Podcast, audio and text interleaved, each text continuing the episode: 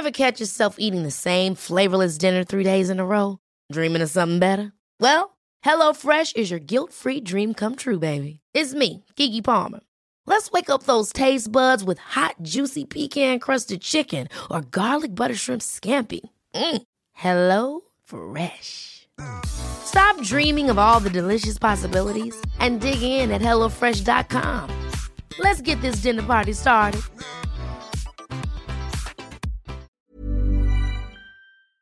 There's a lot of confusion and rumors out there about marijuana. Let's clear that up with some science. Fact our brains are still developing until age 25, and using marijuana before then can actually cause changes in our memory. That's because THC, the active chemical in weed, attaches to receptors in the hippocampus, the part of your brain that creates memories. And memory problems can affect every part of your life. So whether you vape, smoke, or use edibles, it can affect your brain all the same. Learn more marijuana science at unfazedva.com. ¿Por qué se quieren aumentar los tipos de interés para luchar contra la inflación? Pues esencialmente porque mayores tipos de interés reducen la demanda de crédito y menor demanda de crédito es menor oferta de sustitutos monetarios, de depósitos bancarios generalmente, y por tanto menor gasto en el presente.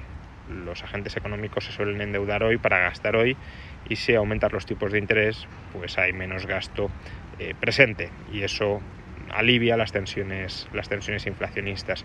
Luego puede haber otros efectos. Eh, unos mayores tipos de interés también suelen deprimir el valor de los activos y un menor valor de los activos vía efecto riqueza también es un menor gasto presente.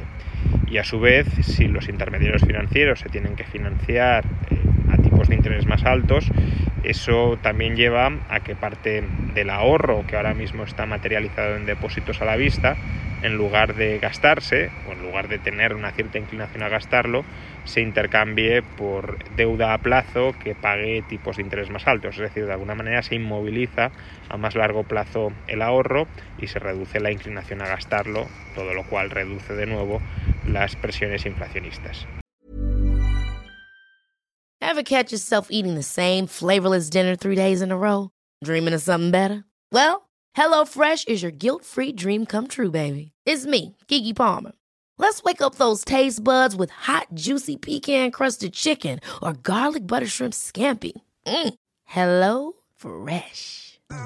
Stop dreaming of all the delicious possibilities and dig in at HelloFresh.com. Let's get this dinner party started.